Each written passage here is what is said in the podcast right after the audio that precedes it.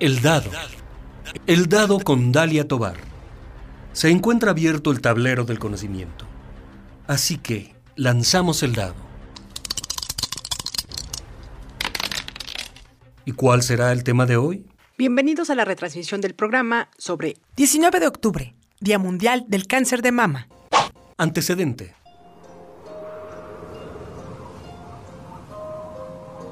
El cáncer de mama es el crecimiento anormal y desordenado de células del epitelio de los conductos o lobulillos mamarios y puede esparcirse.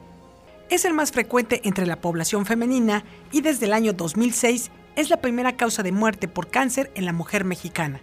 19 de octubre es el Día Internacional de la Lucha contra el Cáncer de Mama y se busca que las mujeres tomemos conciencia de que cuanto más temprano se realiza un diagnóstico, más posibilidades habrá para erradicarlo del cuerpo. Tócate o te tocó. Tocarse es importante. Tú te tocas. Yo me toco. Nosotras nos tocamos.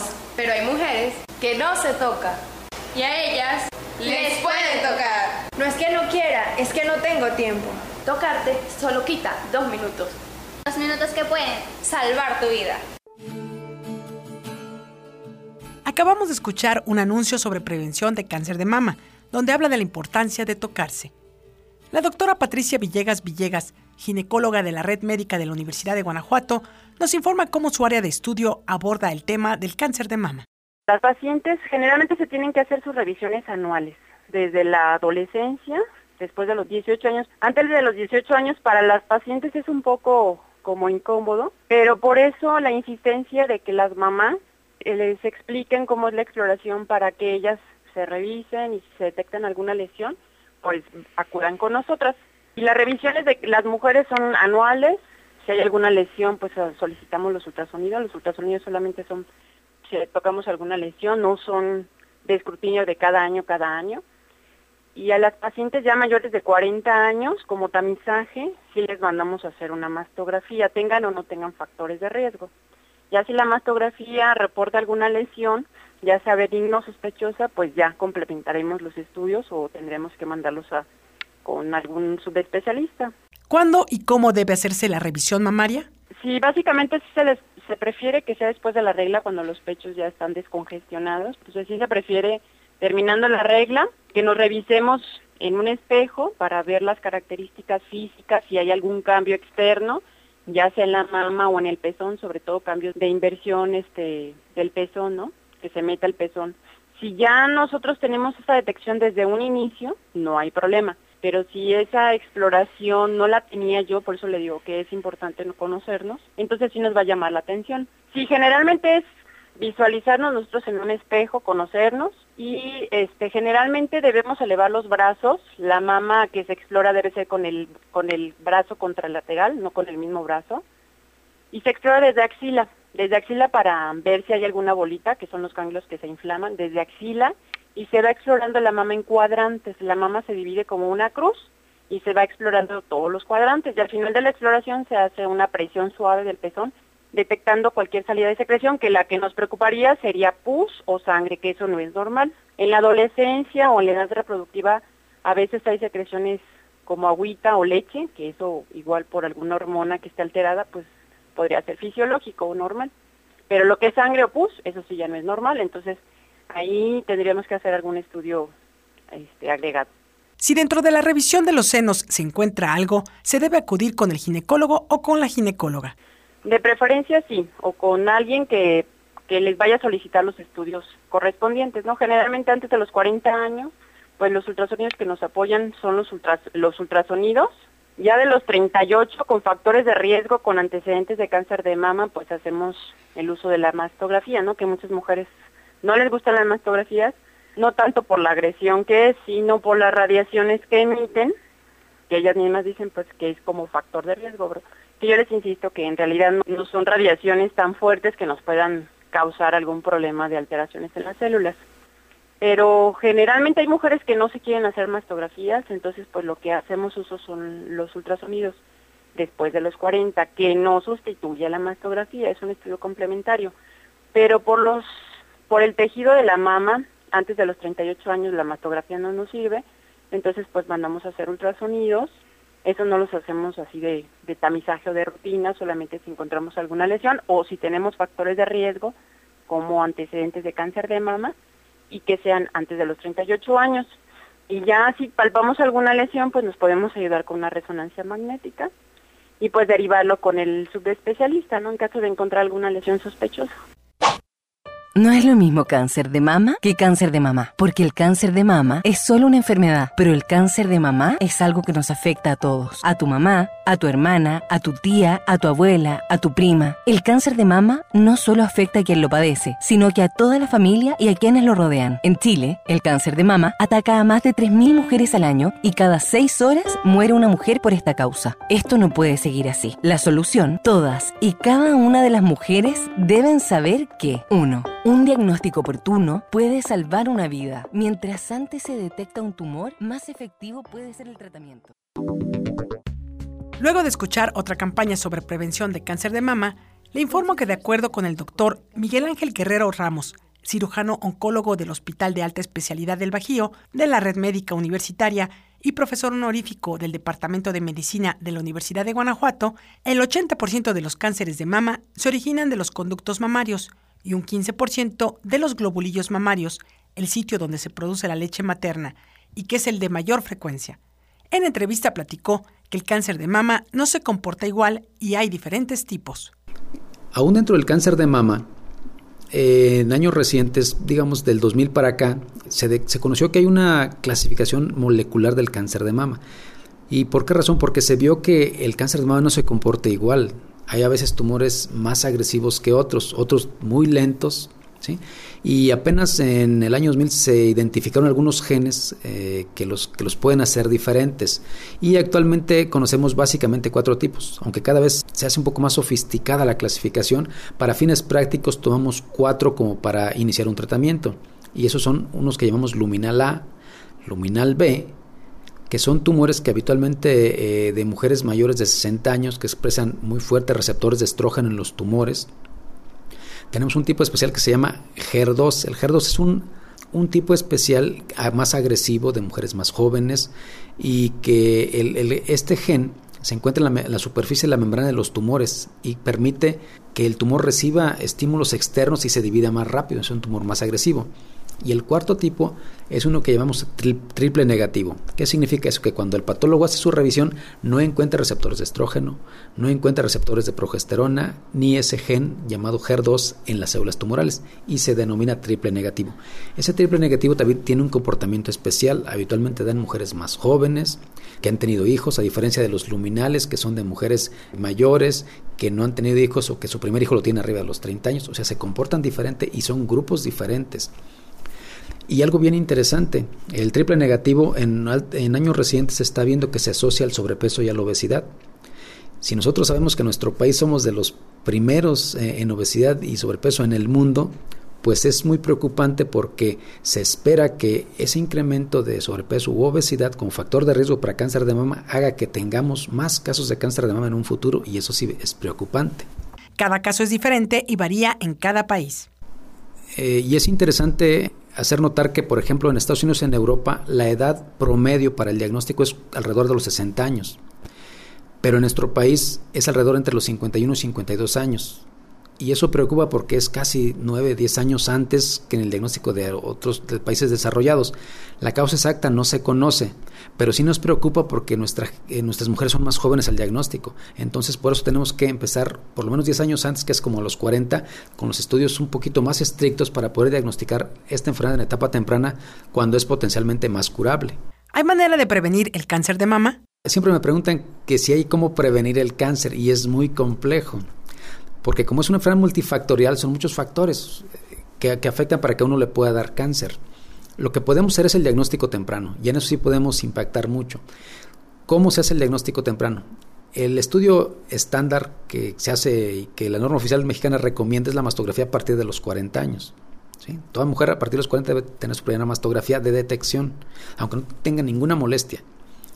Después se hace cada año, durante dos o tres años. Si la paciente no tiene factores de riesgo y su mastografía ha estado normal, ahí sí el médico ya puede tomar la decisión si, si se la, la siguiente mastografía puede ser cada dos o cada tres años, dependiendo de los factores de riesgo específicos de cada paciente. Ahora, cuando hacemos la exploración clínica, que ese la hace el personal médico entrenado y es enfermeras, médicos que se dediquen a esto, pues se recomienda a partir de los 25 años una vez al año. Toda mujer a partir de que empieza a menstruar debe hacerse la autoexploración. Pero lo importante es que toda mujer en nuestro país sí debería hacerse la autoexploración a partir de que empieza a menstruar, debería enseñarse desde la secundaria preparatoria a hacer su autoexploración, porque ¿quién se conoce mejor que la propia mujer? Porque uno que se dedica a la patología mamaria, cuando hacemos la exploración vemos que eh, a la palpación es bien diferente de una de mujer a mujer. Y además, con las fases del ciclo menstrual cambia. ¿sí? Entonces, ¿quién se puede conocer mejor? Pues la propia mujer. Entonces, si ella está habituada a hacerlo frecuentemente, llega un momento que de repente nota algo diferente y es cuando tiene que acudir a la atención médica. ¿Por qué en nuestro país sí es importante la autoexploración, que en otros países no le toman tanta importancia? Porque 60% de las pacientes que vemos en la consulta no llegan por mastografía, este, llegan porque ya se tocaron la bolita. Entonces, y cuando se la tocan habitualmente tienen un promedio de 3 centímetros. Y la mastografía pudiera detectar tumores de 5 a 10 milímetros, o sea, mucho más pequeños. Y como ya le comentaba, entre más pequeño esté el tumor, las posibilidades de curación son todavía mayores. ¿Qué pasa una vez que se ha detectado algo? Una vez que hay una lesión sospechosa en la mastografía o que la paciente llega con un tumor y nosotros estamos obligados a hacer, si no tiene mastografía, su mastografía en ultrasonido y determinar las, las, características de la lesión. Si la lesión es una lesión de bajo riesgo, se puede dejar en observación. Si es de alto riesgo y hay factores de riesgo en la paciente, hay que tomar una biopsia. Eso es el primer paso. La biopsia nos va a decir si es un tumor benigno. El tumor benigno pues pudiera quedarse ahí o si es muy grande si hay que operarlo. Pero un tumor maligno amerita estudios complementarios para ver si la enfermedad no se ha diseminado o regado, por así decirlo, al resto del cuerpo. Los invito a conocer más acerca del cáncer de mama.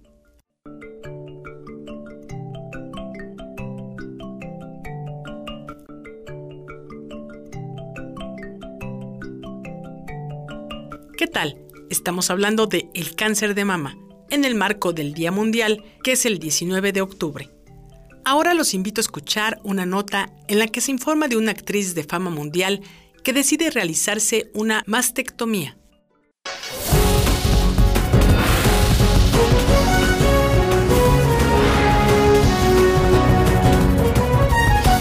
Y ahora vamos a hablar de la actriz Angelina Jolie, que hizo un sorprendente anuncio a través de un artículo escrito para el The New York Times. La superestrella de cine confesó que se sometió a una mastectomía al enterarse que sus probabilidades de desarrollar cáncer eran muy altas. Jolie espera que su historia pueda servir como ejemplo a otras mujeres.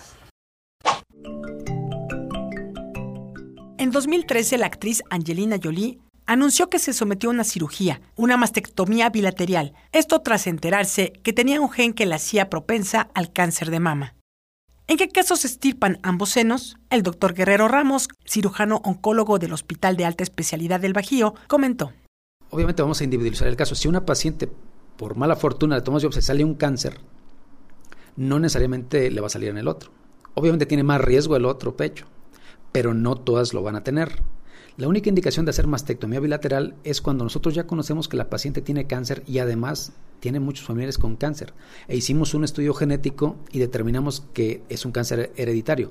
Ahí sí, si la paciente cubre requisitos de cáncer hereditario, sí hay que quitarle el otro pecho porque la posibilidad que tenga es arriba del 80% cáncer en el otro, muy, muy alto. Es más, cuando hay cáncer hereditario de mama, también puede afectar los ovarios. Entonces, cumpliendo cierta edad, también le quitamos los ovarios, porque es una zona de mucho riesgo de cáncer de ovario, además del cáncer de mama. Cuando se hace cirugía por cáncer de mama, hay dos opciones de reconstrucción. Una que le llamamos reconstrucción inmediata y una que se llama reconstrucción retardada. La reconstrucción inmediata la hacemos en los casos muy, muy tempranos de la enfermedad, en la que nos permite quitar el tumor y en ese momento hacer la reconstrucción. Son las etapas más tempranas. O a veces no hacemos reconstrucción, pero el tumor es tan pequeño que podemos hacer lo que se llama cirugía conservadora. Y sobre todo en mujeres con pecho grande, pues es muy factible hacerlo y no se afecta prácticamente el pecho. Entonces, por eso es la importancia del diagnóstico temprano, porque el diagnóstico temprano nos permite curar y además conservar el pecho. El tamaño de los senos no influye en tener cáncer de mama, ni tampoco el uso de desodorantes. Los factores de riesgo son... Los factores de riesgo más importantes para cáncer y que ya están demostrados de hace muchos años es que la mujer tenga una menstruación en etapa muy temprana, antes de los 12 años, y una menopausia muy, muy tardía, arriba de los 50 años. Eso permite que el estímulo estrogénico de tantos años esté afectando el tejido de la mama y haya más factores de riesgo. Ese es uno que no se puede evitar porque pues ya cada mujer es así, ¿verdad? Pero hay otros que son externos, por ejemplo el fumar, que no solo da cáncer de mama, da muchos tipos de cáncer. Otro es el alcoholismo. Se ha dicho que las dietas altas en grasas, aunque no está tan demostrado, pudieran afectar. Pero eh, le digo que en años recientes se está viendo que, la obesidad, sobre todo cuando uno después de los 40 años empieza a subir de peso muy, muy rápidamente, el riesgo de cáncer se incrementa. No solo del cáncer de mama, de otros tumores, cáncer de endometrio, cáncer de intestino grueso, de colon, de páncreas, de vías biliares, de tiroides, de riñón, algunas neoplasias hematológicas. Entonces ya se sabe que al día de hoy por lo menos 15 tumores están asociados al sobrepeso y a la obesidad, incluyendo cáncer de mama el uso de terapia hormonal, el uso de anticonceptivos incrementan un poco el riesgo. Claro que se supone que si se suspenden eh, después de 10 años el riesgo prácticamente desaparece. Llega el riesgo basal de que tiene cada mujer. Cuando una persona es detectada con cáncer de mama, el médico tiene que enviarla a psicología. Cabe destacar que el tiempo es importante para su curación. Y a las personas que les ha sido detectado el cáncer, les sugiere apego al tratamiento. Una vez que se, ha hecho el diagnóstico, pues requiere un apego bien muy importante al tratamiento, ¿sí? porque eso va a depender su pronóstico. Y como ya le comentaba, si tenemos la oportunidad de diagnosticar en etapa más temprana, prácticamente podríamos curar a todas. Vemos con tristeza que aún nos llegan pacientes con tumores mayores de 10 centímetros, que esos no son de un año, tienen años.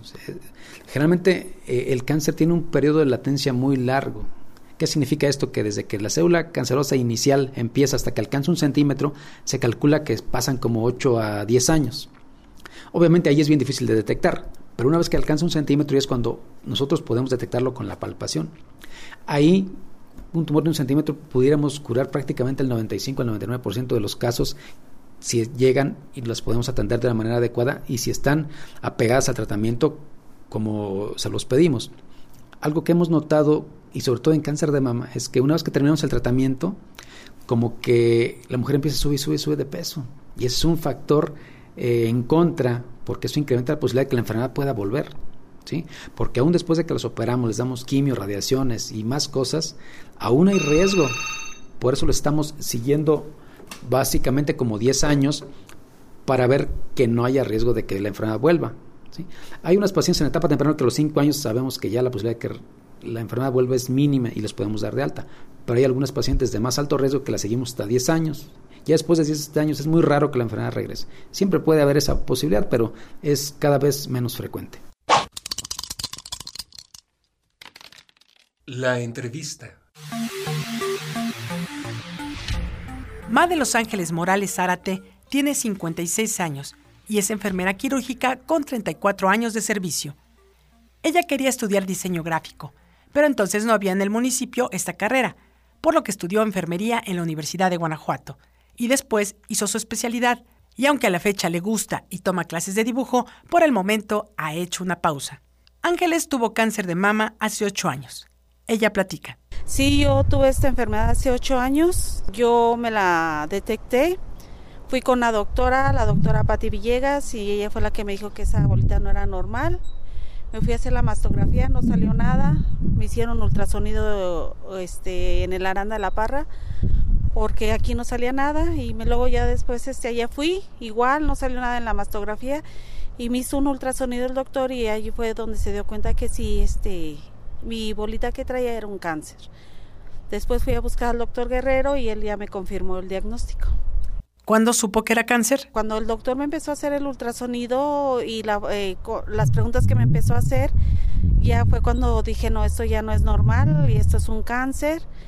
Este, tiene uno el mal hábito de abrir los sobres cuando entregan los resultados y yo iba sola a León, no iba con mi hijo y abro el sobre y, y veo que es un, es un cáncer. Busco al día siguiente al doctor Guerrero, este, él me dice que pues en la mastografía no sale nada, le digo, pero en el ultrasonido ya viene el diagnóstico y sí me confirmó que era un 80% un cáncer de mama. Me hicieron todos mis preoperatorios y de aquí del hospital me mandaron al de alta especialidad para que se me operara y ahí mismo me dieron mi tratamiento, el cual consistió en 21 quimios y 31 radiaciones. ¿Cómo fue el proceso? Este, sí, iba sola porque pues, estoy acostumbrada a ir venir yo sola porque soy madre soltera, pues no dependo de nadie. Y ya cuando vi el diagnóstico dije, si le hablo a mi hijo, se va a dejar venir y vaya a pasar algo. Me vine yo en camión, no me acuerdo, no me acuerdo de ni qué hice en la hora porque el doctor me dijo este que me esperara. Cuando me preguntó qué me dedicaba, me dijo, "Espérate, este para que de una vez te lleves tus resultados y no regreses mañana." Y ya, ya no supe, yo esa hora y media no supe qué hice, ni cómo me vine. Llegando a la casa, en cuanto mi hijo me abrió la puerta, pues empecé a llorar y a, decirle que tenía cáncer, le hablé a uno de mis hermanos y él me dijo que lo que se ofreciera, él estaba dispuesto a ayudarme incondicionalmente. y pues no lo acepta porque todavía al día siguiente viene con la doctora Patti Villegas y le dije y me dice, no, pues si es, búscate al doctor Guerrero, en la tarde lo fui a buscar y ya él me fue cuando me confirmó que sí es, no lo acepta uno porque uno se siente bonita, preciosa, encantadora y dices, ¿por qué a mí? Hasta que ves ya realmente que los, todos los estudios que te están haciendo, que te meten a cirugía, que te dice el doctor qué libertad tengo de actuar en tu cuerpo y yo sí le dije lo que haya necesidad si hay que quitar las dos, pues quite las dos porque al ratito ahorita entro por una y me quite y a la mera hora este, tengo que entrar a otra cirugía para que me quite el otro seno, pues no.